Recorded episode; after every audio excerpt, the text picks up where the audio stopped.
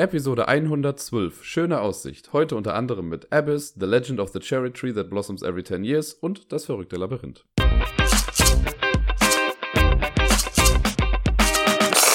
Hallo zusammen und herzlich willkommen zur neuesten Folge vom Ablagestapel. Ich hoffe, ihr hattet alle eine schöne Woche, habt jetzt gerade einen schönen Montag oder was auch immer für ein Tag ist, an dem ihr das gerade hier hört. Ich werde euch jetzt wie immer so ein bisschen durch meine Woche führen. Und äh, beginnen werde ich da natürlich mit den Spielen, die letzte Woche dann auf den diversesten Tischen äh, irgendwie gelandet sind. Und den Anfang macht ein Spiel, das ich in der Tat noch gar nicht kannte. Äh, ist allerdings ein Kartenspiel, das man mit einem normalen Standard-Kartendeck spielen kann, mit so einem Pokerdeck quasi. Das hat äh, ein Mitglied von Isle of Lamp, hat das nämlich mitgebracht, also generell ein Kartenspiel. Wir spielen ja immer mal wieder gerne was in den Pausen oder davor oder danach oder wie auch immer. Und äh, das war jetzt eine ganze Zeit lang was Cabo. Das haben wir aber auch schon wieder dieses Jahr zumindest noch nicht einmal gespielt. Und jetzt wurde uns, ähm, ich nenne es mal Gypsy vorgestellt. Gypsy, ja, ist wahrscheinlich die große Tradition der Kartenspiele, die irgendwelche Schimpfwörter oder so als äh, Namen haben, so wie es gibt ja auch Bimbo und Arschloch und hast du nicht gesehen. Äh, Gypsy, die, die uns das vorgestellt hat, die meinte dann auch, bei ihr in der Familie wird das auch eher, also nennt man das Seaside und nicht Gypsy. Wir haben's. Gypsy. Also wir haben es dabei belassen. Ja, und das ist ein relativ flottes Kartenspiel, das in der Tat aber ein kleines bisschen an Cabo erinnert. Die Regeln waren auf jeden Fall relativ schnell verinnerlicht für die meisten von uns. Und äh, ja, man kann, man spielt einfach schnelle Runden. Das ist auch darauf ausgelegt, dass es ein bisschen schneller ist. Und da ist es auch so, sobald ein Spieler 100 Punkte hat, ist das Spiel vorbei. Und der, der dann die wenigsten Punkte hat, der hat gewonnen. Was machen wir in Gypsy? Jeder Spieler, also die Karten werden gemischt, jeder Spieler kriegt fünf Karten auf die Hand. Die äh, hält man quasi auch verdeckt vor den anderen Spielern. Und wenn man am Zug ist, dann muss man erst eine Karte aus seiner Hand auf den Ablagestapel legen. Und dann zieht man eine Karte. Man darf auch mehrere Karten ablegen, wenn das entweder die gleiche Zahl ist oder das gleiche Bild oder wie auch immer. Also ich kann auch drei Dreier könnte ich dann ablegen. Äh, dann ziehe ich nur eine Karte nach. Oder ich kann eine Straße ablegen, die aus mindestens drei Karten besteht. Der äh, große Faktor dabei ist allerdings, dass eine Straße ein Straight Flush sein muss. Das heißt, äh, es müssen auch alle die gleiche Kartenfarbe haben. Also 2, 3, 4 in Karo ist total in Ordnung, aber 2, 3 Karo und 4 Herz würde nicht gehen. Die kann man dann auch ablegen und dann zieht man eine Karte nach. Dann ist der nächste Spieler dran. Und ähm, man kann auch die oberste Karte vom Ablagestapel nehmen. Wenn vorher so ein Run, also eine Straße oder mehrere Karten irgendwie ähm, am Stück gelegt wurden, dann darf man sich aus dieser gesamten Auslage, die in dem, von dem Spieler zuvor gelegt wurde, was rausnehmen. Also wenn ich jetzt 2, 3, 4 als Straße hinlege, darf der nächste Spieler sich die 2, die 3 oder die 4 aussuchen. Und genau. Ziel des Spiels ist oder Ziel einer Runde ist es, auf 5 Punkte oder weniger in seiner Hand zu kommen. Alle Bilder zählen per se 10 Punkte. Äh, alle Zahlenwerte zählen das, was halt der Zahlenwert ist. Und ja, deswegen kann man sich mal vorstellen, mit fünf Karten auf fünf oder weniger zu kommen, ist jetzt gar nicht so einfach. Das heißt, man muss irgendwie eine Kombination haben, die man dann abwerfen kann. Die Joker sind mit im Deck. Joker zählen als minus eins, wenn man sie am Ende auf der Hand hat, können aber halt auch in der Straße als Joker benutzt werden oder mit mehreren Karten irgendwie abgelegt werden. Aber in der Regel behält man es auf der Hand, weil es halt minus ein Punkt. Ähm, ich glaube, das war es sogar schon fast mit den Regeln. Sobald dann ein Spieler, also wenn man dran ist und man hat weniger als also fünf oder weniger Punkte, sagt man einfach Gypsy oder Seaside oder Halleluja. Äh, da legt man die Karten hin. Der Spieler, der dann Gypsy gesagt hat, wenn er dann wirklich auch die wenigsten Punkte hat, der kriegt dann einfach null Punkte für die Runde. Alle anderen kriegen das, was sie jetzt dann auf der Hand haben. Wenn ich aber Gypsy sage, angenommen, ich habe jetzt fünf Punkte auf der Hand, ich sage Gypsy und jemand anders hat dann aber weniger als fünf, also weniger als ich, oder auch gleich viel, dann kriegt die Person null Punkte und der, der fälschlicherweise Gypsy gesagt hat, der kriegt dann 20 Strafpunkte. Ja. Es gibt noch die Regel, glaube ich, das war, wenn ich eine Karte ab, man muss ja erst eine Karte ablegen. Angenommen, ich lege jetzt eine 6 ab und dann ziehe ich eine Karte und das ist auch eine 6. Sobald, also solange mein, äh, mein, mein Nachfolger nicht schon was auf den Ablagestapel gelegt hat, darf ich die Karte noch hinterher schmeißen. Also wenn es dann die gleiche ist, ne? wenn ich eine 6 ablege, ziehe eine 6, dann kann ich die noch schnell hinschmeißen, werde so dann auch quasi noch eine Karte schneller los. Ein ganz einfaches Spiel, also diese letzte Regel, ne, dass man halt versuchen kann, doch schnell eine Karte nachzuwerfen, wenn es die gleiche ist, bevor der andere Spieler dann irgendwie schon was gemacht hat, äh, führt halt dazu, dass das Spiel so ein bisschen schneller gespielt wird. Weil man halt, man möchte ja nicht, dass der andere weniger Karten hat, deswegen versucht man schnell seine Sachen dann zu spielen. Das ist echt ganz cool. Das hat einen coolen Flow, das Spiel, das hat mir schon Spaß gemacht. Ich mag ja generell Spiele, die man mit so einem normalen Standarddeck einfach spielen kann. Äh, Cribbage war ja auch so ein Ding, das habe ich ja letztes Jahr von, oder quasi vorvorletztes Jahr, so 2018, zu Weihnachten äh, von Sebi geschenkt bekommen. Zumindest so ein Cribbage Board das habe ich ja dann seitdem eh, also spiele ich ja immer wieder noch auf dem Handy und habe es ja hier auch mal mit Gerda gespielt dann auf diesem Board. Das ist schon ganz cool. Das ich finde, das ist halt ein sehr vielseitiges Kartendeck. Da kann man echt eine ganze Menge Sachen machen. Und Gypsy, ich könnte mir gut vorstellen, dass wir das hin und wieder dann nochmal im Pub spielen werden. Am Dienstag habe ich mit Gerda dann einen kleinen Spieleabend gemacht und das erste Spiel, das auf dem Tisch gelandet ist, war Abyss. Abyss ist ja jetzt schon ein bisschen älter. Ich kann es gar nicht genau sagen, aus welchem Jahr. Ich würde mal sagen, es war so 2015, 16, wenn mich nicht alles täuscht. Äh, und Abyss war damals groß im Gespräch, weil es hatte eine, wie ich finde, sehr abgefahrene Marketing-Idee, könnte man sagen. Und zwar geht es in Abyss geht's thematisch darum, dass wir in so einer Unterwasserwelt sind und da soll ein neuer Herrscher oder so gewählt werden. Und das ist hat einen sehr uniken Look und ich würde mir wünschen, dass mehr in dieser Welt spielen wird. Es gibt ja jetzt dieses Jahr, äh, kommt raus dieses Abyss, ah, wie heißt das nochmal? Ich komme gerade nicht auf den Titel. Verdammt. So ein kleines Kartenspiel auf jeden Fall, das ähnliche Mechanismen von Abyss irgendwie aufweist. Das ist auch ein Abyss Universe Game oder so, spielt in der gleichen Welt. Ähm, aber ich könnte mir vorstellen, dass es noch viel mehr gibt, was man in dieser Unterwasserwelt irgendwie ansiedeln kann. Wie dem auch sei. Es gibt auf jeden Fall fünf oder sechs verschiedene Völker. Ich glaube, es gibt fünf richtige Völker und dann noch so die, die weisen Alten oder sowas, äh, die quasi auch verschiedene Farben haben. Und die haben damals, lange Rede, kurzer Sinn, äh, es gibt für Abyss fünf verschiedene Cover, die man sich aussuchen kann. Also, wenn es die dann auch alle gibt. Ne, ich habe jetzt zum Beispiel das rote Cover, das hatte mir äh, Gerda hat mir das, glaube ich, mal zu Weihnachten, schrecklich zum Geburtstag irgendwie geschenkt. Das liegt immer so beinahe, nah beieinander, deswegen kann ich das nicht mehr immer so auseinanderhalten, wann ich was eigentlich geschenkt bekommen habe. Äh, sie hat mir dann das rote geschenkt, was ich auch ganz cool finde. Man könnte aber theoretisch, äh, hat man so ein bisschen freie Wahl. Ich kenne kein anderes Spiel, das das so gemacht hat, außer eben jetzt dieses kleine Abyss, das jetzt irgendwie rauskommt, weil da gibt es dann auch wieder fünf verschiedene Cover. Eine ganz coole Idee. Ich kann mir nicht so ganz vorstellen, dass sich das für den Verlag großartig gerechnet hat, weil es ist ja schon mit ein bisschen mehr Aufwand verbunden und mit mehr Kosten. Also es wird jetzt niemand hingehen, sagen wir so, ich kenne niemanden, der sich jetzt fünf dieser Boxen ins Regal stellen würde, einfach nur damit er alle Cover hat. Das ist eine nette Idee, aber äh, es gibt ja auch nicht viele, die zum Beispiel bei Pandemic Legacy oder so sich die beiden Editionen geholt haben. Es gab ja in der ersten Season gab es ja Rot und Blau und in der zweiten gab es dann Gelb und Schwarz. Äh, ich glaube nicht, dass da noch irgendwie jemand sich dann alleine nur um beide Cover zu haben, beide dann auch geholt hat. Wobei bei Pandemic Legacy war es ja auch nochmal so, dass die dann so zusammen so ein großes Bild gebildet haben. Ist ja auch egal, ich schweife ab. Abyss. Tolles Spiel. Ähm, wir haben es jetzt zu zweit gespielt. Zu zweit ist es auch relativ flott vorbei. Wir haben jetzt gar nicht so eine Ewigkeit gespielt. Ich meine, ich habe das auch schon mal vor, puh, zwei-ish Jahren oder so hatte ich das, glaube ich, schon mal hier im äh, Podcast. Da habe ich das mit äh, Matthias, Bayer und Pia gespielt, wenn mich nicht alles täuscht. Äh, ja, wir haben jetzt 28 Minuten auf jeden Fall gespielt. So viel dazu. Was macht man denn in Abyss, um das nochmal so ein bisschen aufzufrischen?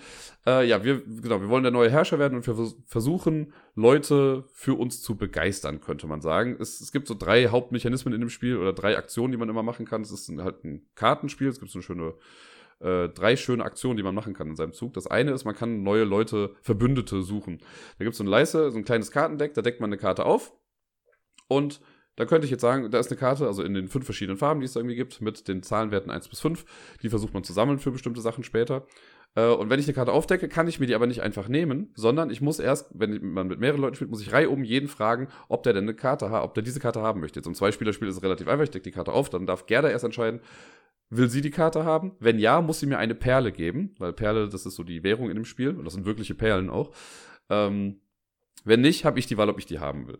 Wenn ich die Karte auch nicht haben will, decke ich die nächste Karte auf. Und dann muss aber wieder erst Gerda gefragt werden, ob sie die Karte haben will, bevor ich entscheiden kann, ob ich die haben möchte. Sollte Gerda sagen, sie möchte die Karte haben, gibt sie mir eine Perle, dann darf sie aber für den Rest der Runde keine Karte mehr von mir kaufen. Das heißt, dann kann ich nach und nach alles aufdecken und nehme einfach die Karte, die mir passt. Wenn ich die fünfte Karte aufgedeckt habe, muss ich die Karte nehmen, kriege aber als Entschädigung dafür, dass es jetzt nicht mehr weitergeht, eine Perle dann noch dafür. Wenn ich das gemacht habe, dann gehen alle Karten, die jetzt noch in dieser Leiste dann liegen, die gehen dann verdeckt auf die jeweiligen Stapel ihrer Farbe. Ne, also alle grünen Karten auf den grünen Stapel und so weiter und so fort. Das ist nämlich wichtig für die zweite Aktion, die man machen kann. Die zweite Aktion ist nämlich, man kann einen verdeckten Farbstapel sich einfach nehmen. Dann weiß man nicht mehr genau, was da drin ist, aber man kriegt einen Haufen Karten. Und die dritte Aktion, die man machen kann, das ist dann äh, edle anwerben. Das sind so große Karten, sehr, sehr geil designt. Ich liebe diesen Grafikstil, einfach diese Unterwasserwelt ist so rich irgendwie. Das ist, ah, ich find's gut. So, stellt euch die, äh, wie heißen sie, die Gungans von äh, Star Wars irgendwie vor, nur in cool und ein bisschen düster. So in etwa sieht diese Unterwasserwelt aus. Ähm, genau, und das sind dann so, ja, edle, also große Leute, die einen irgendwie unterstützen. Und dafür braucht man dann diese kleinen Karten, die man sich vorher geholt hat. Da steht dann zum Beispiel im einfachsten Fall, sag ich mal, ist ein rosa Kreis drauf und da steht eine 5 drin. Das heißt, man muss rosa Karten im Wert von 5 abgeben, um diese Person zu bekommen. Manchmal ist aber auch so, dass dann eine, zum Beispiel steht eine rosa 5, aber dann sind da noch so zwei kleine Kreise ohne eine Farbe drin. Und das heißt dann, man muss mindestens drei verschiedene Farben benutzen, muss auf den Wert 5 kommen, mindestens, und eine Karte muss mindestens rosa sein. Und da gibt's halt verschiedenste Kombinationen dann davon. Es gibt auch die großen alten Eremiten oder wie sie heißen, die haben einfach, äh, müssen, haben dann irgendwie 10, 11, 12 muss man dann zusammenbekommen und man braucht von jedem Volk aber dann einen. Und so weiter und so fort. Wenn ich dann mir so einen Typen anheure, lege ich die Karten, die kleinen Karten, die ich benutze habe, lege ich ab, bis auf die niedrigste Karte. Ähm, wenn mehrere Farben die niedrigste Zahl haben, dann kann ich mir aussuchen, welche ich behalte. Die lege ich dann von mir ab. Mit denen habe ich mich dann quasi verbündet. Und oder vereinigt oder so. Ich weiß gar nicht mehr genau, wie das heißt. Und den edlen lege ich dann auch vor mir ab. Und das, da können dann mehrere Sachen passieren, weil diese edlen haben so ein paar Sondereffekte. Es gibt Effekte, die passieren, sobald man die Karte kauft, einmalig. Es gibt dauerhafte Effekte, die man hat.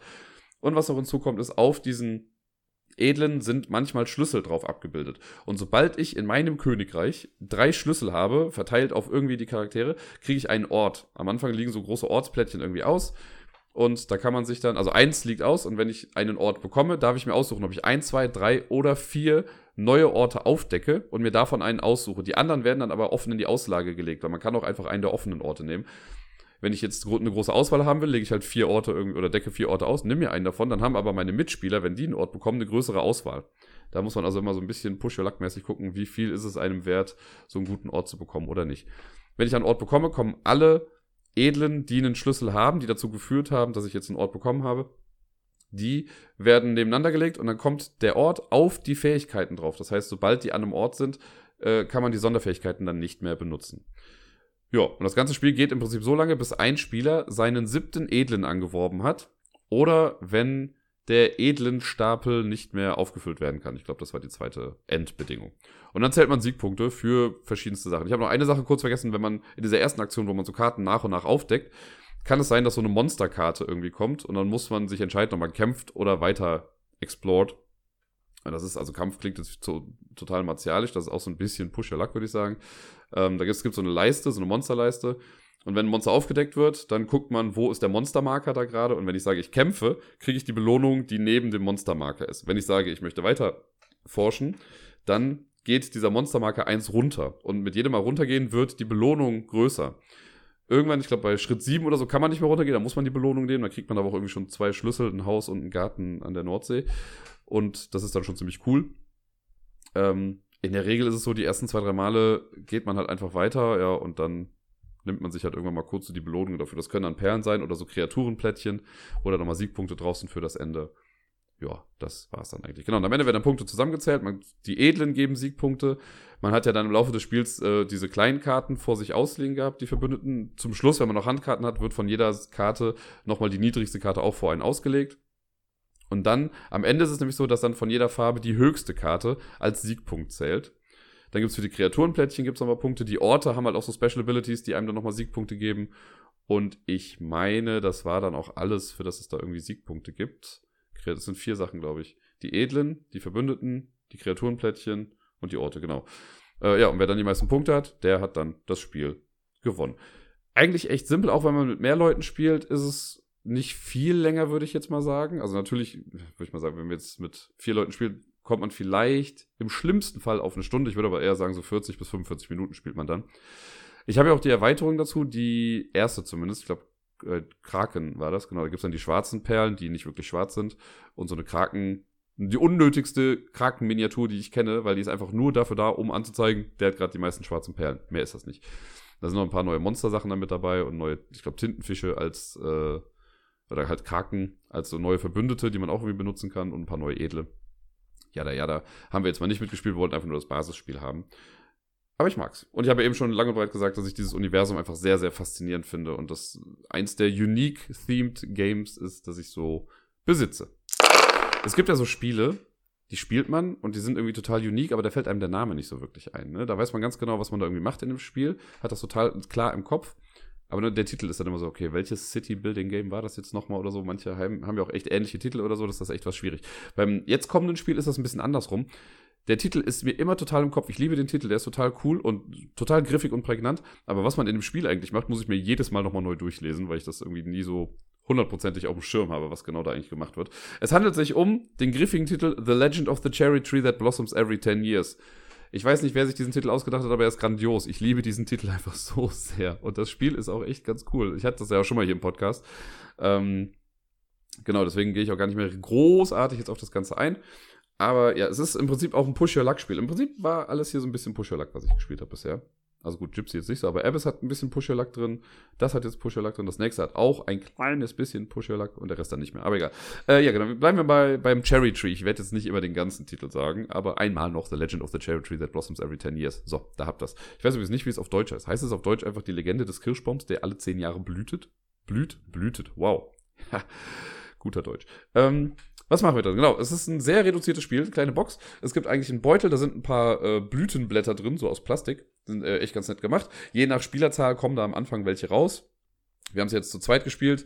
Da ist dann irgendwie so, dass von jeder Farbe, es gibt fünf Farben, würde ich jetzt mal sagen, beziehungsweise vier Farben, da gibt es noch weiß und schwarz. Ähm, dann kommen von jeder Farbe 13 rein, also auch von den weißen. Von den schwarzen kommen, ich glaube, drei in den Bügel oder so. Äh, und dann werden aber nochmal drei blind rausgezogen. Und das, was dann im Beutel ist, ist das, womit man dann spielt. Wenn man dann am Zug ist, versucht man, Blätter zu oder halt so Blüten zu ergreifen. Man nimmt dann den Beutel. Man darf in einem Zug bis zu dreimal in den Beutel greifen. Man muss mindestens eine Blüte rausziehen. Und man darf höchstens acht Blüten rausziehen insgesamt. So, das heißt, ich ziehe irgendwie raus, ich ziehe jetzt drei Stück raus, gucke mir dann an, was da liegt. Dann kann ich entscheiden, mache ich weiter oder mache ich nicht weiter. Man kann auch dann nur eine rausziehen und so weiter und so fort. Äh, ja, und was man dann rauszieht, determined dann so ein bisschen, was dann passiert. Es gibt nämlich quasi Fehlschläge. Wenn ich Blütenblätter rausziehe und ich habe dreimal die gleiche Farbe gezogen, ist das ein Fehlschlag. Oder wenn ich fünf verschiedene Farben habe, ist das auch ein Fehlschlag. Schwarz ist hier eine Sonderblüte, denn die schwarzen Blüten zählen bei, sind quasi ein Negativ-Joker, zumindest in der laufenden Runde, weil wenn ich ein schwarzes mit rausziehe, wird das Schwarze immer zu dem, was mich zum Scheitern bringt. Wenn ich also jetzt zum Beispiel zwei gelbe Blüten habe und ziehe eine schwarze Blüte, dann ist das automatisch ein Fehlschlag, weil das Schwarze dann so zählt wie gelb. Wenn ich vier verschiedene Farben schon draußen habe und ich ziehe dann eine schwarze, ist das auch ein Fehlschlag, weil Schwarz dann automatisch die Farbe annimmt, die mich dann zum Scheitern bringt. Da muss man also mal ein bisschen aufpassen. Und je nachdem, ob das dann ein Fehlschlag war oder ein Erfolg, passiert dann was mit den Blüten. Und jetzt wird es schon wieder kritisch, weil ich das gar nicht mehr genau weiß. Ich glaube, wenn es ein Fehlschlag war, kommen erstmal die schwarzen Blüten wieder zurück in den Beutel. Das heißt, die bleiben dann erstmal was länger da. Und dann von denen, die jetzt auslegen, muss ich mir zwei verschiedenfarbige Blüten aussuchen und die lege ich vor meinen Sichtschirm. Ja, wir haben Sichtschirme in dem Spiel. Äh, lege ich dann vor meinen Sichtschirm. Alle anderen kommen dann zurück in den Beutel. Wenn es ein Erfolg war, dann darf ich mir von den Blüten, die jetzt ausliegen, eine Farbe aussuchen und von dieser Farbe kommen alle Blüten hinter meinen Sichtschirm, alle anderen kommen vor den Sichtschirm. Das heißt, da kann es dann natürlich auch sein, dass ich, wenn ich eine schwarze irgendwie da habe, dass ich hinter oder vor dem Sichtschirm eine schwarze Blüte dann noch habe.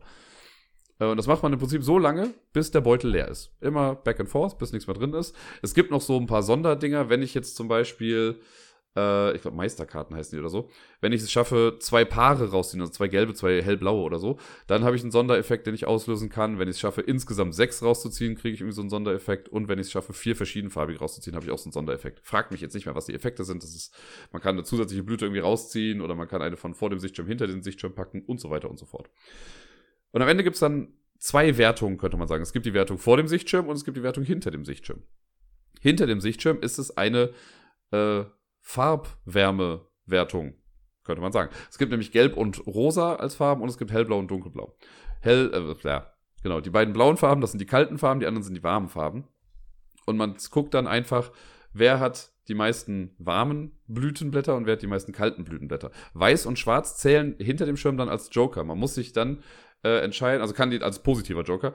Man muss dann, bevor es die, an die Wertung geht, muss man sagen, wo man was hin, zuordnet, also wo kommen die schwarzen Blüten hin und die weißen Blüten hin, damit man halt eventuell dann die Mehrheit hat. Denn dann, wenn das alle gemacht haben, heben alle ihren Sichtschirm hoch und dann wird geguckt, wer hat die meisten und dann gibt's halt dafür dann Siegpunkte. Der erste kriegt dann mehr Punkte als der zweite und so weiter und so fort. Im Spiel zu zweit kriegt nur derjenige, der die meisten Blütenblätter hat, so viel, wie sonst normalerweise der zweite Platz bekommt und der andere geht dann leer aus. Äh, vor dem Sichtschirm ist es dann ein bisschen anders. Da sammelt man ja, also sammelt man auch Blütenblätter und da wird jede Farbe einzeln gewertet. Man kann dann auch noch die schwarzen als Joker irgendwo mit dazu packen. Weiß ist eine eigene Farbe vorne. Und da guckt man, je mehr man von was hat, desto mehr Punkte gibt es dann dafür. Das Problem ist nur, wenn ich von einer Farbe äh, eins, zwei oder ich glaube auch noch drei nur habe, gibt es dafür Minuspunkte. Das heißt, da möchte man dann vielleicht auch einen Joker einfach mit dazulegen, damit man dann bekommt. Wenn ich jetzt aber zehn habe, gibt es dafür auch echt gut Pluspunkte. Und das rechnet man dann einfach zusammen und wer die meisten Punkte hat, der hat dann gewonnen. Ich glaube, bei uns war es sogar echt gut knapp. Ich müsste jetzt noch mal, ihr merkt wieder, ich rede langsam, ich gucke nach. Äh, genau, bei uns ist es nämlich mit einem Punkt Unterschied ausgegangen. Ich hatte 39 Punkte und Gerda hatte 38 Punkte. Das fand ich echt krass. Aber es macht Spaß. Das ist echt so ein schönes Push-Your-Luck-Spiel, wenn man dann einmal verstanden hat, was passiert mit diesen Blütenblättern, weil da musste man dann, also wir haben bestimmt die Hälfte des Spiels immer noch mal kurz auf die Regeln geguckt. Okay, das war jetzt ein Fehlschlag. Schwarz geht rein. Ich suche mir die beiden aus und die gehen hinter den Sichtschirm. Nein, die gehen vor den Sichtschirm. Ja, okay. Das muss man irgendwann drin haben. Wenn man das häufiger spielt, ist das, glaube ich, auch nicht mehr so das Problem. Aber wenn man das so einmal alle zehn Jahre, wie dieser Kirschbaum, äh, rausholt, dann ist das nochmal ein bisschen tricky. Aber ja, das ist äh, The Legend of the Cherry Tree that blossoms every 10 years. Ein sehr schönes Spiel. Ähm, ich finde, da kann man nicht viel mit falsch machen. Das ist vom Design her toll. Ich mag das Material, aus dem der Beutel ist, so blöd das klingt, der ist auch schön bedruckt und so. Das ist alles sehr thematisch. Also thematisch ist zu viel gesagt, aber es hat ein schönes Flair, das Ganze. Und das ist ja auch nicht zu verachten bei sowas. Es hätten ja auch einfach nur Holzwürfel sein können, aber mit diesen Blütenblättern und so sieht das Ganze echt einfach auch sehr, sehr ansehnlich aus. Zum Schluss unseres kleinen Spielabends haben Gerda und ich dann noch zwei Runden Drachenherz gespielt. Äh, Drachenherz ist so ein Spiel, das ist in dieser Zwei-Spieler-Reihe erschienen bei Cosmos. Das kenne ich schon eine ganze Weile. Ich habe es damals in der Brettspielwelt, glaube ich, relativ häufig gespielt, weil man das da auch echt einfach gut runterspielen konnte. Und wir haben auch jetzt echt nicht lange gespielt. Ich glaube, die erste Runde, die wir gespielt haben, hat jetzt 10 Minuten gedauert und die zweite hat 7 Minuten gedauert. Das ist ein Spiel, man guckt sich seine Kartenhand an und legt einfach ab und guckt dann, was passiert im, äh, im Prinzip. Es gibt übrigens, das sage ich jetzt noch ganz kurz, von Drachenherz, ich glaube seit Ende letzten Jahres oder so, oder vielleicht auch erst dieses Jahr, gibt es eine Neuauflage davon. Das heißt ja nicht mehr Drachenherz, sondern der englische Titel ist Opal, also Opal, sehr wahrscheinlich. Ist, ist in der Unterwasserwelt, da geht es dann um Perlen und so Gedöns. Hat nicht so den gleichen Charme wie äh, Abyss oder Abyss, oder wie man auch immer das betont. Äh, auf jeden Fall ist es aber exakt das gleiche Spiel. Bei Drachenherz ist es halt so eine Fantasy-Welt von Michael Menzel hier, der Typ, der auch Andor gemacht hat, äh, also illustriert hat und gemacht hat. Äh, illustriert sieht alles sehr cool aus, das andere ist halt in so einer Unterwasserwelt, aber wenn man sich das Board anguckt, ist es einfach genau das gleiche. Und Drachenherz ist echt ein super simples Spiel. Beide Spiele haben ein Kartendeck, da sind auch, also es gibt Rot gegen Grün. Ihr dürft mal raten, welche Farbe ich gespielt habe. Die Decks sind aber total identisch, jetzt mal abgesehen von der Rückseite der Farbe, äh, der Karten die Farbrückseite, wie auch immer ihr wisst, was ich meine. Jeder mischt sein eigenes Deck, das sind 50 Karten, man zieht fünf Karten auf die Hand, ein Spieler fängt dann an und ich glaube, der jüngste Spieler fängt dann an. Und dann, äh, ja, wenn man am Zug ist, kann man von einem Motiv, das man hat, also es gibt verschiedenste Kartenarten, aber man sucht sich ein Motiv aus und kann davon so viele Karten spielen, wie man möchte, im Prinzip. Es gibt so ein paar Karten, da sammelt man dann einfach die Karten da drauf, so Schatzkarten zum Beispiel, da lege ich die alle hin. Und die Karten haben aber so unterschiedliche Wechselwirkungen. Also wenn ich jetzt einen Schatz lege, da passiert erstmal nichts, dann lege ich den einfach nur hin. Dann kann ich aber später einen weißen Drachen spielen und wenn ich einen weißen Drachen spiele, kriege ich alle Schatzkarten, die da liegen. Wenn ich drei Drachenjäger spiele oder den dritten Drachenjäger spiele, dann kriege ich alle weißen Drachen, die da sind. Die Drachenjäger gehen dann in so einen separaten Stapel, der später nochmal wichtig wird. Man kann allerdings auch an den Schatz kommen, indem man so eine Kriegerprinzessin spielt. Wenn ich die spiele, kriege ich auch alle Schatzkarten. Oder ich kann mich, wenn ich spiele, kann ich mich dazu entscheiden, einen äh, schwarzen Drachen zu nehmen. Es gibt so ein Feld für schwarze Drachen, der macht per se auch erstmal nichts, aber wenn ich einen schwarzen Drachen spiele oder mein Gegner einen schwarzen Drachen spielt und ich spiele dann eine Prinzessin, kriege ich den schwarzen Drachen und ich kriege dazu die Drachenstatue. Die Drachenstatue erlaubt es mir dann nämlich, solange ich die habe, immer sechs Karten auf der Hand zu haben und nicht fünf. Also habe ich ein kleines bisschen mehr Auswahl. Kann mein Gegner mir aber abnehmen, wenn er sich dann so einen schwarzen Drachen dazu holt.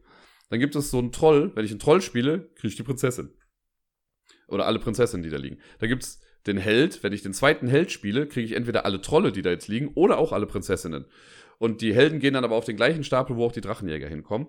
Und dann gibt es noch so ein bisschen außerhalb vom Schuss gibt es noch die Zwerge in der Mine. Wenn ich den vierten Zwerg spiele, kriege ich alle Zwerge, die dann da drauf liegen. Also, ne, ich kann auch direkt vier Zwerge legen und kriege die Karten dann in meinen Punktestapel. Kann auch sein, dass ich erst nur zwei Zwerge spiele und mein Gegner dann auch nochmal zwei Zwerge spielt. Dann kriegt er alle vier Zwerge, die jetzt da liegen. Und das macht man so lange. Achso, genau, es gibt noch ein Feld, das, ist die, das sind die Schiffe. Und Schiffe ist so ein bisschen der Rundentracker der ganzen Sache. Äh, immer wenn jemand das dritte Schiff spielt, kriegt derjenige alle Drachen, Jäger und Helden, die halt auf diesen separaten Stapel gelegt wurden. Äh, und die Schiffe kommen dann zur Seite erstmal, die kriegt keiner. Sobald das dritte Mal drei Schiffe gelegt wurden, endet das Spiel. Dann ist nur noch, also der Spieler, der das dann ausgelöst hat, macht dann nichts mehr und der andere Spieler ist dann noch einmal dran. Glaube ich. Irgendwie so war das. Und dann zählt man einfach alle Karten, die man gesammelt hat, zusammen. Da sind Punktewerte drauf und wer die meisten Punkte hat, der hat dann gewonnen. Super simpel, ganz, ganz schnelles Spiel. Aber ich mag's. Also es ist wirklich eins, wo man nicht viel bei nachdenken muss, aber man kann halt einfach schnell runterspielen. Es ist so ein bisschen halt, was ich meine, so mit Push Your Luck, ne? Okay, wenn ich jetzt nur einen Zwerg spiele, kann es ja sein, dass mein Gegner vielleicht drei schon auf der Hand hat und auf den vierten wartet oder so. Oder wenn ich jetzt nur einen Drachenjäger spiele, spielt er vielleicht zwei. Also da muss man immer ein bisschen abwägen, was einem gerade irgendwie wert ist. Es ist relativ wichtig, auch diese Drachenstatue zu haben, weil eine Karte mehr ist einfach schon auch gut, das zu haben. Die gibt am Ende auch nochmal drei Siegpunkte dann mit dazu. Ja, man kann im Prinzip, da das so schnell geht, könnte man theoretisch auch einfach ein Best of Three spielen oder so. Wir haben jetzt zweimal gespielt, einmal habe ich gewonnen, einmal hat Gerda gewonnen, dann haben wir es auch belassen. Wir dachten, diplomatisch ist das doch auch ganz nett. Äh, aber mehr gibt es zu dem Spiel eigentlich auch nicht mehr zu sagen. In dieser neuen Version gibt es, glaube ich, noch so ein, zwei Varianten mit dabei. Da gibt es so komische Seashell-Tokens, also Muschel-Token, die dann nochmal irgendwas Bestimmtes machen. Ja, wer es braucht. Ne? Aber ich finde hier dieses, also Drachenherz, finde ich vom, in dem Fall finde ich das Setting von Drachenherz auch schöner als diese ich fand es ein bisschen lieblos gestaltete Unterwasserwelt. Ich bin aber jetzt auch verwöhnt gewesen von Abyss oder Abyss und deswegen sollte man das da jetzt, muss halt jeder wissen, was einem da besser gefällt. Aber Drachenherz, wenn ihr das irgendwo seht, also es kostet ja auch nicht viel mittlerweile oder so, ne, das ist für zwei Personen echt gut. Also ich meine, diese gesamte Cosmos 2 Spielerei, ne, ich, ich gucke jetzt gerade auf meine Spielesammlung, die ich davon habe.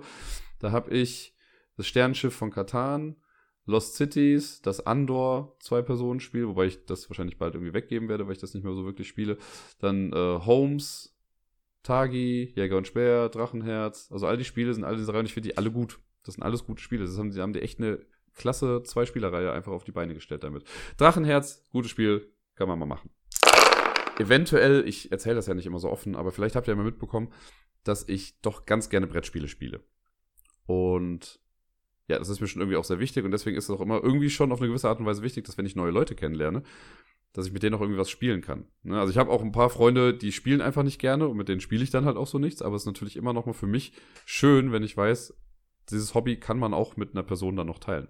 Und letzte Woche kam es dann dazu, dass äh, die liebe Rachel und ich das erste Spiel gemeinsam gespielt haben und äh, ich durfte mir auch aussuchen, was es dann sein sollte, weil es ja, ist ja schon eine große Verantwortung sowas. Und wir haben Pandemie gespielt dachte mir, why not lead with my favorite game in the world? Und wir spielten Pandemie. Ich habe also alles aufgebaut und so. Ich habe ja noch diese alte Version, die große, tolle mit den Holzwürfeln und sowas. Ich liebe sie ja. Und ähm, da war ich ein bisschen nervös, weil jemandem sein Innerstes, sein Lieblingsspiel zu zeigen, ah, das kann ja auch nach hinten losgehen. Hätte auch sein, weil die sonst jetzt nicht so viel spielt in, in diesen Gefilden. ähm, hätte das ja auch irgendwie gut nach hinten losgehen können. Aber es hat gut funktioniert. Wir haben es auf einem einfachen Modus gespielt, also mit nur vier Epidemien. Äh, und haben es relativ knapp vor Ende noch geschafft. Also ich glaube, wir hätten nur noch zwei, drei Züge oder so gehabt, dann wäre es auch vorbei gewesen, weil der Spielerkartenstapel leer gegangen ist. Aber wir haben es geschafft. Und es war ein toller Erfolg. Es ist natürlich gut, wenn man so ein kooperatives Spiel direkt als erstes auch mit einem Sieg einfach mal kennenlernt. Dann weiß man schon mal, okay, tolle Sache. Ähm, ja, wir spielten es. Es war toll. Ich, äh, Pandemie, wir haben, ich habe nur die Basissachen jetzt reingenommen, weil ähm, aus Gründen der nationalen Sicherheit. Ich habe so alle Erweiterungssachen habe ich rausgenommen. Wir haben es auch nur mit, wir haben zu zweit gespielt. Wir hatten den Arzt und den Betriebsexperten mit drin. Und ja, der Arzt ist halt auch einfach mal so der Motherfucker schlechthin, ne? Der, wenn man den mit dabei hat und man hat dann irgendwie mal eine solche, also irgendwo das Gegenmittel schon gefunden, dann muss der ja nur noch da durchlaufen und dann ist das auch alles etwas einfacher. Aber ich finde ja, jede Rolle hat irgendwie so sein Für und Wider. Ne? Ich mag auch irgendwie den Logistiker, der macht jetzt alleine irgendwie wenig Sinn, aber wenn man den zusammen halt mit dem Arzt oder so hat, ist er schon mega stark. Und gerade in Spielen mit mehreren Leuten ist der Logistiker, also wird er immer wichtiger, weil er halt gut koordinieren kann, wer wo hingeht und kann die Leute einfach rumschubsen und so. Das ist schon ganz gut und sehr vital, um an die verschiedensten Karten ranzukommen. Ja, Mehr kann ich dazu nicht sagen. Ich habe schon so viel in diesem Podcast über Pandemie erzählt. Ich werde jetzt nicht nochmal die ganzen Regeln irgendwie von Pandemie äh, aufarbeiten es ist halt eine Missstandsverwaltung, die Welt geht unter, wir gucken einfach, was so läuft und das war es im Prinzip. Ich spiele auch nach wie vor immer noch gerne das Original Pandemie. Ich habe ja alle Ableger, die es so gibt davon. Ähm, mir fehlt immer noch eine Erweiterung vom normalen Pandemie. Ich erwähnte ja schon mal die Problematik, dass ich die alte Version noch habe und dann zwar noch die On the Brink Erweiterung so bekommen habe, damals noch vom Pegasus Verlag. Das war immer noch, da bin ich immer noch sehr dankbar für. Dann habe ich mir die In the Lab Erweiterung quasi Raubkopiemäßig ja selber gemacht, weil es die für meine Version halt einfach nicht mehr gab.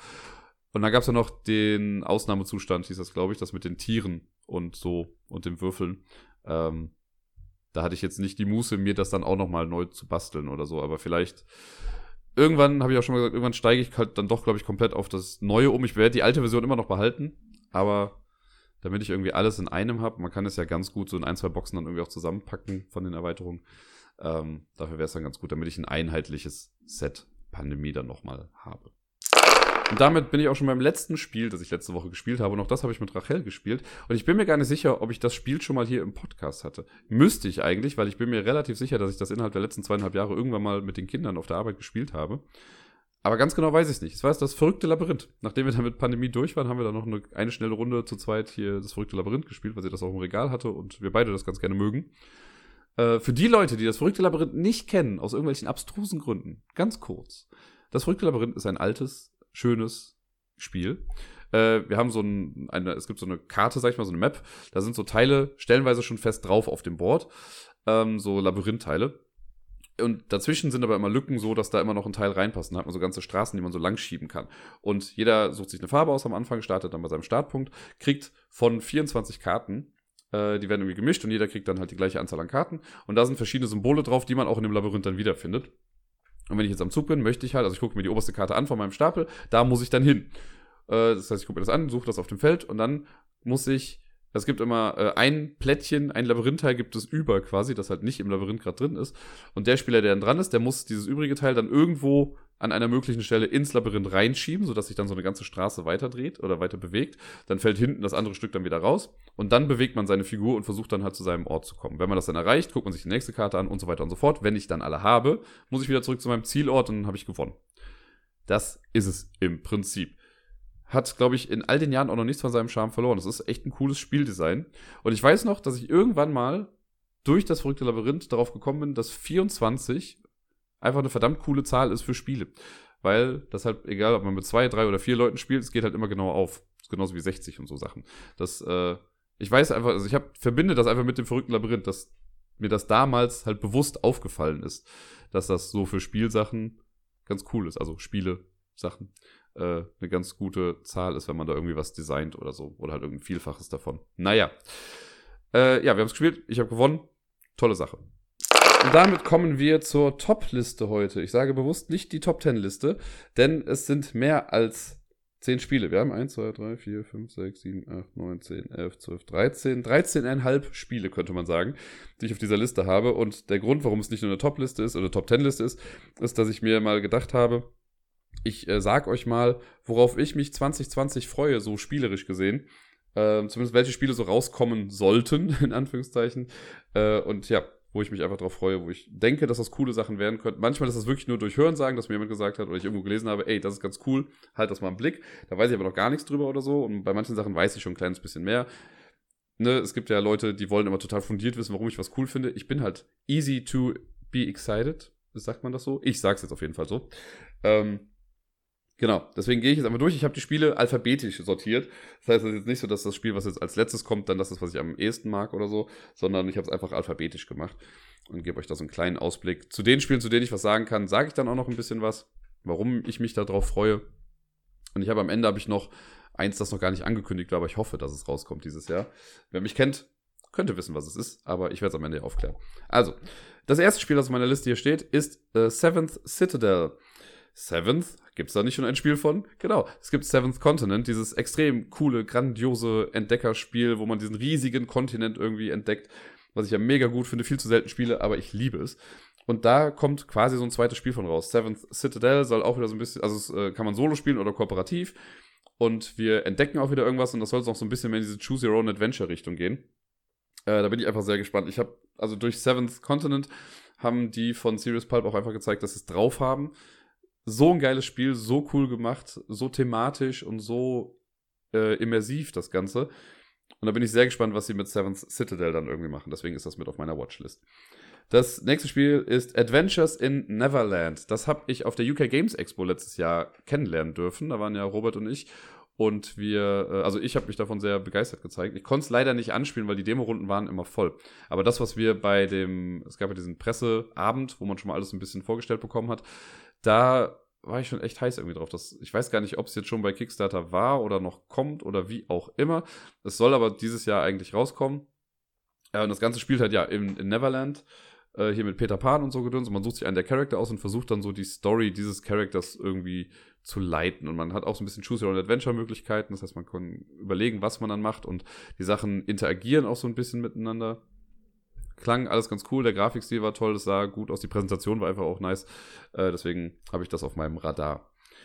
auf dem nächsten äh, Platz ist immer das falsche, aber das nächste Spiel, äh, da bin ich durch Rado drauf aufmerksam geworden. Ich gucke den gar nicht mehr so häufig in letzter Zeit, aber der hat halt auch sein Top 25 äh, 2020 Games Video gemacht und das habe ich mir halt einfach angeguckt und äh, Chrono Corsair, Corsairs, Chrono Corsairs, genau was, ähm, war eins der Spiele, das mein Interest gecatcht hat. Denn äh, in Chrono Corsairs geht es um zeitreisende Piraten.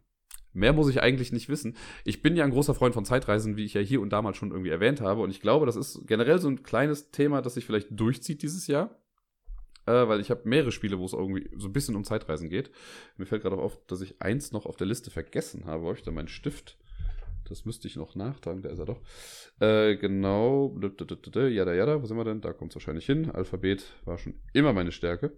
So, genau. Aber äh, Chrono Crossers, genau. Es ist äh, Piraten, die irgendwie ja, ich glaube, man, man hat so eine Art Welt, wenn das jetzt genau das war, ich bin mir gar nicht mehr sicher, aber ich glaube, man hat so eine Art Welt und man läuft dann irgendwie rum und versucht Sachen zu entdecken und dann irgendwann wird die Zeit aber wieder zurückgesetzt und dann wissen wir halt schon ein bisschen was über die Welt und wissen, wo wir vielleicht nicht lang müssen und also Geschichten.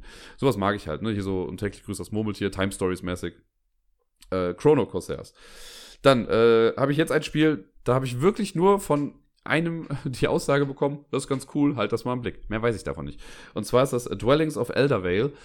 Da habe ich auch letztes Jahr auf der UK Games Expo habe ich mit Vincent von Lucky Duck Games, äh, mit dem habe ich ein Interview geführt und ich hatte ihn gefragt, ob es also ich habe die immer alle gefragt, ob es so ein Spiel gibt, was nicht vom eigenen Verlag ist, was die irgendwie ganz cool finden. Und er meinte, hier dieses Dwellings of Eldervale, das ist ein Spiel, worauf er sich total freut. Und jetzt habe ich das auch nochmal so gesehen. Das sieht grafisch schon echt ganz cool aus, ne, wenn man so auf die äh, Mechanismen irgendwie guckt. Area Majority the Influence, Dice Rolling, Hand Management, Modular Board Variable, Player Pause, Worker Placement. Klingt alles irgendwie ganz cool, wird wohl ein bisschen heavier sein. Ähm, aber kann man auch solo spielen. Also da bin ich einfach mal so gespannt. Das sieht, sieht so aus, als könnte es mir gefallen. Vielleicht ist es auch ein bisschen zu heavy. Ich weiß es ja nicht, aber schauen wir mal. Dann als nächstes, das Spiel, was ich jetzt gerade eben nachgetragen habe, ist Followers. Also, ne, wie die Follower bei Twitter und Instagram und so. Followers. Ähm, da habe ich noch gar keine Bilder zu, außer dem Cover. Und das finde ich sieht schon echt ganz nett aus. Da ist so eine, ja, Göttin irgendwie drauf und mit so, so ein, äh, eine, wer ist das Ding? Sanduhr, danke, genau. Das ist da auch zu sehen. Das, vom Cover spricht mich das mega an. Ähm, und man, ich weiß noch nicht so viel, aber das ist direkt in der, in der ersten Bezeichnung, ist a hardcore Eurogame combining two epic subjects, Mythology and Time Travel. Da ist es wieder. Zeitreise. Also man ist irgendwie ein, ein äh, mythologischer Gott und man reist an verschiedene Epochen der Menschheitsgeschichte und versucht da dann Leute zu seinem Glauben zu konvertieren. Und das Ganze, wenn ich das richtig verstanden habe, da, da steht hier, a unique electronic device helps to micromanage the whole process. Denn das ist so, dass man Ressourcen, die man in der Vergangenheit dann ausgegeben hat, die werden quasi schlecht später oder die, die laufen dann ab in der Zukunft, wenn man die irgendwie nicht benutzt. Ähm, und man muss irgendwie aber nicht selber großartig was zählen, sondern nur einen Knopf drücken auf diesem Unique Electronic Device. Ich bin sehr gespannt, was dieses Unique Electronic Device dann einfach ist. Ähm, ich gucke gerade mal, ihr seid mal live dabei, wenn ich da gerade gucke. Es ist nicht wirklich eine App, also es ist wirklich so ein physisches, elektronisches Gerät. Äh, und es wird dann wohl in Essen auch so einen Prototypen irgendwie davon geben. Also ja, ich bin sehr, sehr gespannt, was äh, Followers angeht. Dann kommen wir zu Hour of Need. Das ist eigentlich nur wegen des Themas irgendwie mit drauf. Es geht nämlich um Superhelden. Und das ist mal nicht Marvel oder DC, sondern vielleicht so ein Fresh Take für Superhelden. Und es geht irgendwie um eine ja, ich glaube, ne, es ist kooperativ auf jeden Fall für ein bis vier Spieler. Man kann auch mit mehr Spielern spielen, wenn man so eine Erweiterung noch mit dabei hat. Ähm, und ich glaube, keine Würfel in den Kämpfen und sowas, sondern es gibt so, so Hero-Decks, die man sich dann zusammenbaut oder die man irgendwie bekommt und damit macht man dann Sachen. Bla, super. Das Cover sieht auf jeden Fall auch aus wie so ein äh, Comic-Book-Cover. Deswegen fand ich das ganz nett. Äh, ja, wo ich jetzt gerade gesagt habe, es ist mal nicht Marvel oder DC, komme ich zum nächsten Spiel, das Marvel ist. Das heißt Marvel United. Ich habe noch keine Ahnung von dem Spiel. Das Cover zeigt Marvel-Helden und Bösewichte in Chibi-Optik, vor denen man jetzt nicht großartig äh, Angst haben würde, wenn man sie wirklich sieht. Da bin ich einfach mal gespannt, was das für ein Marvel-Spiel wird. Ob das jetzt so eine Art Arcadia-Quest oder sowas wird, was ich selber nicht gespielt habe, aber es sieht so ein bisschen aus. Vielleicht wird das so eine Art Mini-Dungeon-Crawler im Marvel-Universum. Könnte ganz cool werden. Ähm, ist jetzt wirklich nur auf meiner Watchlist, weil ich es mir angucken will, wenn es dann irgendwie mal detailreichere Informationen dazu dann gibt. Nach Marvel United kommen wir zu My City. My City ist, da weiß man auch noch nicht so viel drüber. Man weiß nur, es ist ein Legacy-Spiel, ähm, entwickelt von Rainer Knizia, kommt bei Cosmos raus. Und es ist äh, ja ein äh, kompetitives Städtebauspiel mit Legacy-Elementen. Es sind irgendwie 24 Episoden, die man spielt. Äh, und man fängt halt, ja, vorindustriell an und arbeitet sich dann so nach und nach durch. Äh, und während jedem Spiel kommen halt neue Sachen auf die Boards und Karten und was weiß ich nicht alles. Also ich bin ja Legacy-Freund, deswegen musste das mit auf diese Liste. Danach kommen wir zu dem Spiel mit dem vielleicht längsten Titel in dieser Sache und vielleicht auch dem kompliziertesten Titel. Das Spiel heißt nämlich äh, Perseverance, Perseverance, keine Ahnung, Castaway Chronicles. Ähm, das ist thematisch, finde ich das halt ganz cool. Man ist irgendwie mit so einem Luxus-Ocean-Liner äh, abgekackt, das ist irgendwie untergegangen oder wie auch immer. Und man landet dann in so einer komischen, mysteriösen Insel, wo es noch Dinosaurier gibt. Und man versucht dann da irgendwie zu überleben. Ähm, was ich, also ich finde thematisch irgendwie finde ich das total cool. Das, was ich jetzt so von den Boards gesehen habe, fand ich auch ganz nett. Habe auch schon so ein bisschen Gameplay-Sachen gehört. Das ist, glaube ich, heavy, also schon was, was schwieriger, das Spiel, ein bisschen komplexer. Aber ja, ich finde, also das Cover spricht mich einfach an. Ich möchte es auf jeden Fall mal ausprobieren. Das Einzige, was ich nicht ganz so cool finde, ist das Modell, dass es jetzt halt dieses äh, Castaway Chronicles gibt und das ist irgendwie der erste Teil. Äh, beziehungsweise sind die ersten vier Episoden da drin und danach äh, geht es dann halt in einem nächsten Spiel dann weiter, in einer Erweiterung oder sonst dann irgendwie. Das finde ich halt immer ein bisschen schade. Da hätte man doch wieder das ganze Spiel in eins reinpacken können. Oder so. Aber ich bin ja kein Marketing-Experte. Ähm, danach, genau, nach Perseverance, Perseverance, kommen wir zu Rocketman. Rocketman äh, hat was mit dem Weltall zu tun. Ist quasi so eine Art Deckbuilding-Spiel von Martin Wallace. Äh, und ja, das, was ich bisher gesehen habe, ist ein relativ cleanes Design. Und ich mag ja Deckbuilding-Spiele so an sich. Und ich glaube, hier ist aber auch so, dass es so ein Constant Struggle im Prinzip ist. Es gibt immer, also man versucht sich Karten in sein Deck reinzuholen, die es besser machen, versucht aber immer wieder Karten rauszuholen und braucht da so eine gute Balance dann irgendwie damit drin. Bin ich einfach mal sehr gespannt. Ich habe jetzt schon ein paar kleine Berichte darüber gesehen und da haben die Leute mal gesagt, dass sie das echt ganz cool finden. Ein paar Leute finden das äh, Grafikdesign nicht so ansprechend. Ich finde es eigentlich ganz cool, passend für das Spiel auf jeden Fall. Wobei, mir ist aufgefallen, ich mag, glaube ich, also was heißt, ich mag es nicht, aber ich finde es schade, wenn auf Kartenrückseiten einfach nochmal das Cover irgendwie abgebildet ist oder der Name des Spiels nochmal steht. Ich finde es immer schöner, wenn da so ein bisschen Unique Art dann nochmal drauf ist und die sich dann so ein bisschen mehr Mühe damit geben, anstatt einfach nochmal das nochmal zu recyceln, was wir halt auf dem Cover schon mal benutzt haben. Das ist halt hier bei Rocketman zum Beispiel, so zumindest auf den Bildern, die ich jetzt gerade hier so sehe. Ähm, nach R kommt S und da habe ich Sleeping Gods. Das kriege ich sowieso dieses Jahr. Ich habe den Kickstarter äh, gebackt davon. Das ist das äh, neueste Spiel von Ryan Lockett.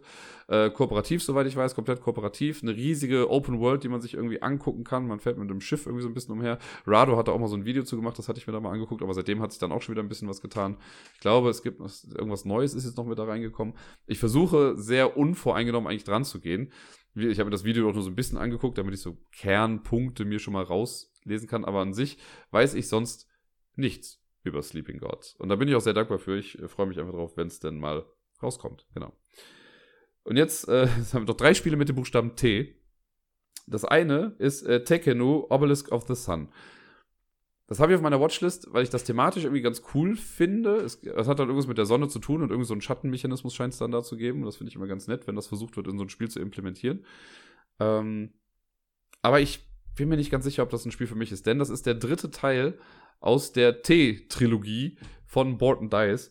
Die haben ja äh, Teotihuacan haben sie gemacht. Das fand ich schon einfach so dröge vom Aussehen her. Ich habe es einfach nicht gespielt und ich weiß, dieses Jahr ist ja so mein Jahr, in dem ich gesagt habe, ich spiele auch mal Spiele, die über meinen Tellerrand hinausgehen.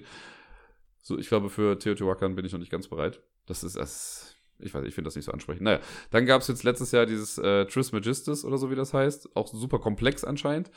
Äh, und jetzt gibt es dann eben äh, Tekenu Obelisk of the Sun. Da möchte ich einfach mal ja, gucken, wie das Ganze so ist.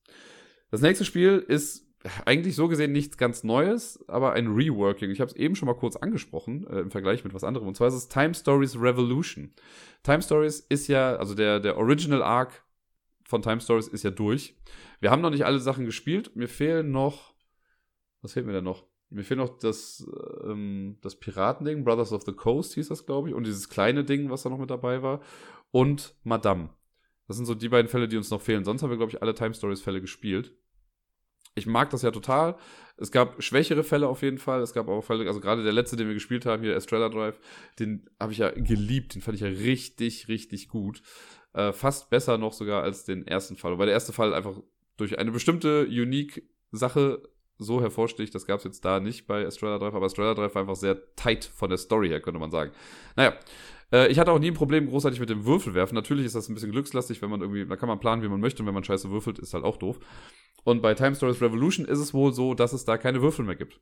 Die Kämpfe oder was auch immer man da machen muss, so Skillchecks, werden halt anders resolved und werden anders gemacht, nicht mehr so ganz glückslastig. Das könnte auf jeden Fall ganz cool sein. Ähm, und ich meine, es gibt, ich habe vor zwei, zwei Boxen habe ich auf jeden Fall im Kopf dazu. Es gibt den Midsummer Night Stream und Damien hieß eins, was ich noch gesehen habe.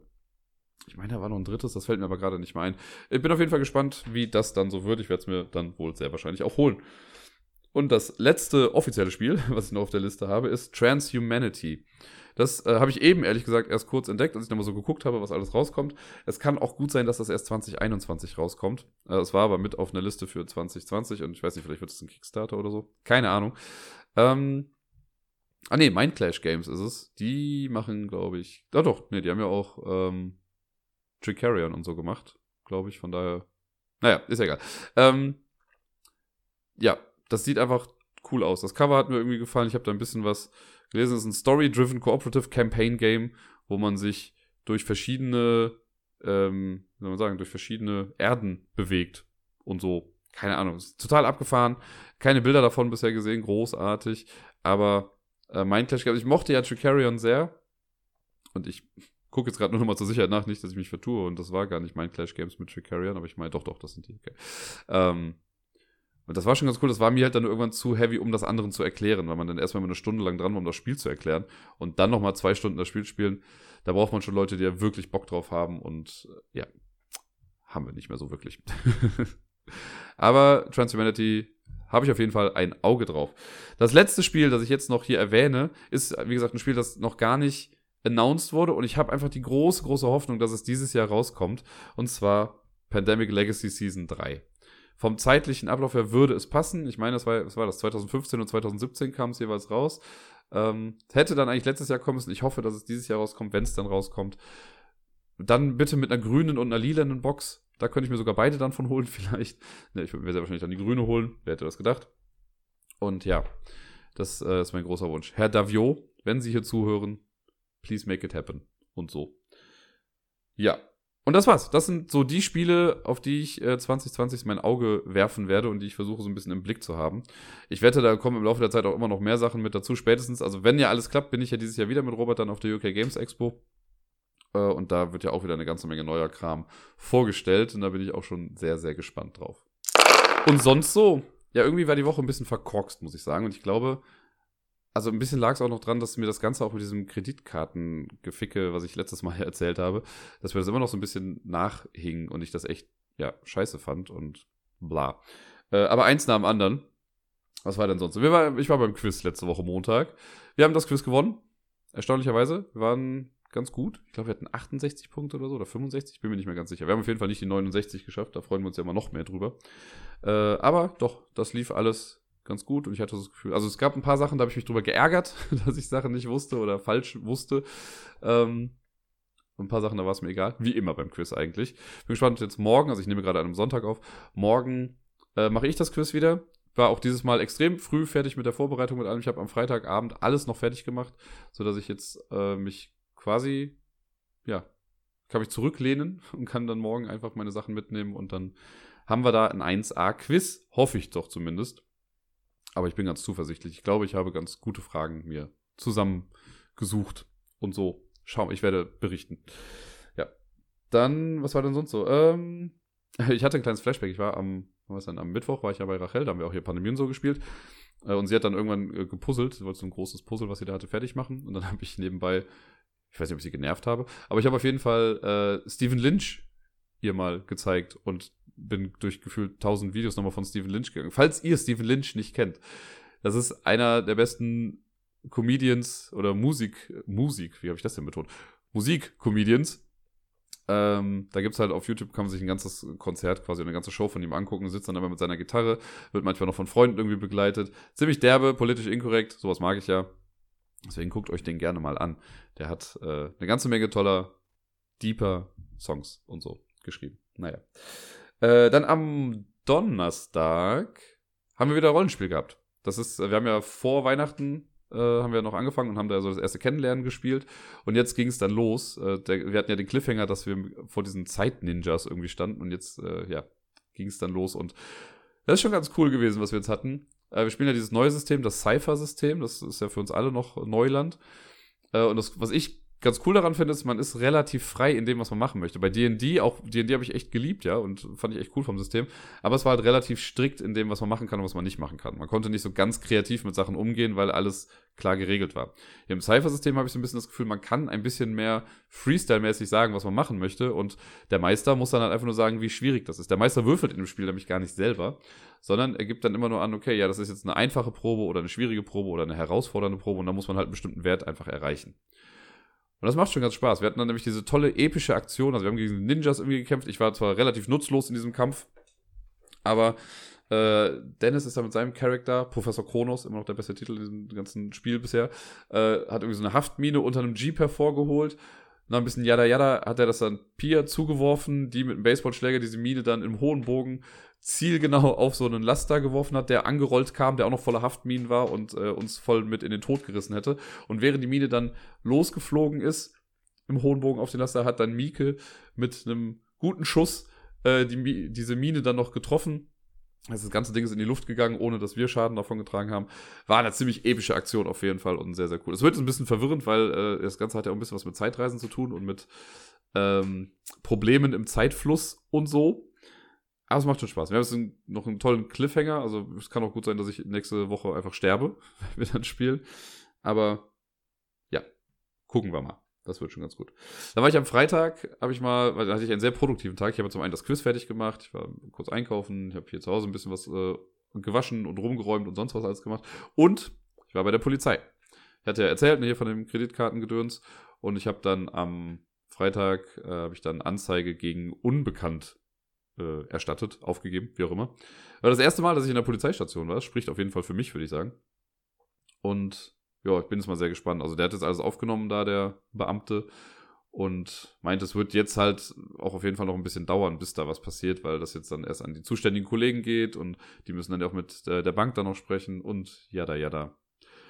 Mal gucken. Ich, also ganz ehrlich, glaube ich auch nicht, dass da großartig noch irgendwie was kommt oder dass da noch was gemacht werden kann. Ich befürchte, diese 1000 Euro sind auch einfach weg.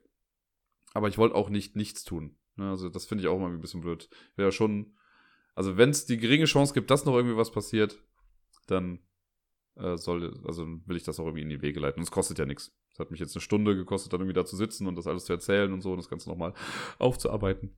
Aber gucken wir mal, was passiert. Vielleicht habe ich auch Glück. Vielleicht, vielleicht habe ich 2020 ja auch einfach mal Glück. Genau. Ja, was haben wir sonst noch gemacht? Genau, abends am äh, Freitag haben Gerda und ich dann noch zwei Ausgaben vom Big Fat Quiz geguckt. Das ist eine britische Quiz-Sendung von äh, Jimmy Carr moderiert, den wir sehr mögen. Dann gab es einmal das Big Fat Quiz of 2019 und es gab das Big Fat Quiz of the Decade. Äh, die haben wir uns beide angeguckt, dauern, glaube ich, jeweils anderthalb Stunden oder so in etwa. Äh, ist immer sehr lustig, sich das anzugucken. Sehr viel britischer Humor auf jeden Fall, auch sehr politisch inkorrekt stellenweise. Und ich habe mit Wookie am Wochenende drüber gesprochen. Äh, wir sind immer so ein bisschen traurig, dass das im deutschen Fernsehen halt alles nicht so geht. Ne, Im Deutschen ist das alles noch so ein bisschen steif und der britische Humor und das britische Fernsehen ist uns da einfach ein bisschen was voraus. Jetzt habe ich Wookie auch schon angesprochen und äh, es war nicht der Hashtag, oder es war der Hashtag Best Friday Ever, weil wir waren wieder bei der Karaoke, aber nicht am Freitag, sondern am Samstag. Wir haben aber trotzdem den Hashtag für Freitag gelassen. Das war echt ganz cool. Wir haben uns erst hier getroffen, sind dann, wollten eigentlich vorher noch irgendwas essen, aber haben dann nichts so gefunden, haben im Jamesons dann was gegessen.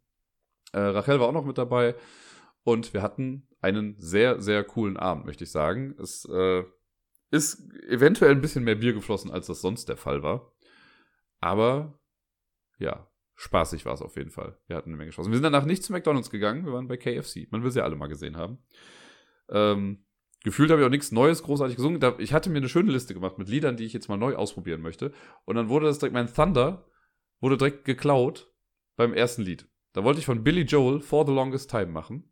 Und das hatten sie nicht. Wie kann man das Lied denn nicht haben? Selbst habe ich schon überlegt, das nächste Mal, wenn ich dann Karaoke singen gehe, bringe ich das auf dem USB-Stick mit. Das kann man nämlich auch machen, dann können die das einfach so abspielen. Und dann, äh, genau, mache ich das einfach so. War auf jeden Fall ein toller Abend. Eventuell spüre ich noch hier und da ein bisschen was von dem vielen Bier von gestern, aber nichts, was mich nicht aufhalten würde. Und ja, das war es jetzt schon fast. Aber eine Sache habe ich noch, eine große Sache habe ich noch. Danke, liebe Leute. Wirklich vielen lieben Dank. Ich habe letzte Woche ja gesagt, dass ich so, was mein spielerischer Vorsatz ist, dass ich ja diese ganzen Spiele, von denen ich mich bisher so ein bisschen ferngehalten habe, dass ich denen jetzt mal eine Chance geben möchte und die einfach mal spielen möchte. Und habe ich auch gesagt, na ey, wenn ihr die Spiele habt und ihr das anbietet oder so, äh, sagt einfach mal Bescheid, vielleicht kann ich das ja mit euch spielen. Und wow, es haben sich echt viele Leute gemeldet. Vielen lieben Dank. Ich, also ne, ich werde auch jedem noch irgendwie dann dazu schreiben. Ich muss nämlich jetzt mal gucken, wie ich das mache. Also es gibt zum Beispiel, ich nehme mal als Beispiel den Robert. Der hat sich auch gemeldet, der meinte, ey, ich habe drei der Spiele, die du spielen wolltest. Jetzt könnte ich einfach zu Robert gehen und sagen, mit dem schon mal direkt die drei Spiele irgendwie auch abhaken. Ich fände es aber irgendwie ganz cool, wenn ich dann, wenn ich von den zehn Spielen, die ich da aufgeschrieben habe, auch zehn Leute irgendwie zu treffen könnte und dann mit jedem immer ein Spiel davon spielen könnte. Heißt ja nicht, dass man nur das eine Spiel dann spielt, aber so für diese Liste würde ich das dann so machen. Da kann man ja auch immer noch was anderes mitmachen. Und ein paar wohnen auch gar nicht so weit weg, äh, haben sie auch in E-Mails und so schon geschrieben. Das heißt, das ist machbar. Ich werde mir mal so eine Art, ich werde versuchen, eine Art Roadmap zu erstellen und dann die Termine mit euch irgendwie abzusprechen. Eine Sache wird auch online gemacht werden. Hier Food Chain Magnet wurde mir als Online-Spiel und als Online-Teach auch angeboten. Da bin ich auch schon sehr happy mit. Das werde ich dann ausnahmsweise mal wahrscheinlich dann auch locken, weil normalerweise habe ich immer die goldene Regel, dass nur physische Spiele, die ich auf dem Tisch wirklich auch spiele oder in der Hand oder wie auch immer, äh, dass ich die in der BG Stats App logge. Aber wenn mir jemand ein Spiel halt online erklärt und man das dann auch wirklich so online noch dann auch spielt, dann äh, lasse ich das mal durchgehen in der ganzen Geschichte. Aber wirklich, ich war ein bisschen überwältigt und fand das super äh, schön, dass sich so viele darauf gemeldet haben und gesagt haben, dass sie das anbieten, das mit mir zu spielen. Vielen lieben Dank dafür. Ich werde auf euch zurückkommen in der ganzen Geschichte.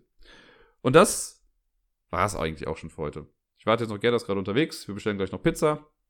Ist ja auch Sonntag, da bestellen wir immer Pizza. Und dann werden wir den äh, Abend noch ruhig ausklingen lassen, werde ich mal vermuten. Und dann steht uns eine neue Woche bevor. Ich wünsche euch allen eine wundervolle Woche, spielt viel und bis dann.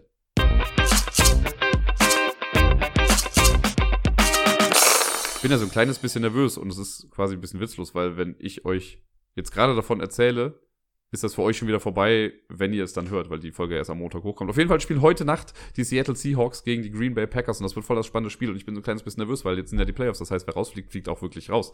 Und die Packers gegen die Seahawks, das war schon mal ein super, mega spannendes Spiel, wo die Seahawks aus einem krassen Rückstand eigentlich dann noch einen Sieg rausgeholt haben und dann weitergekommen sind und die Packers rausgehauen haben und ich will einfach, dass die Seahawks nochmal den Super Bowl gewinnen. Deswegen müssen sie heute auf jeden Fall gewinnen drückt denen doch einfach die Daumen, beziehungsweise jetzt könnt ihr einfach nachgucken und könnt mir tröstende Nachrichten schreiben, wenn es nicht geklappt haben sollte, oder ihr könnt sagen, alles gut, die Seahawks sind doch weiter.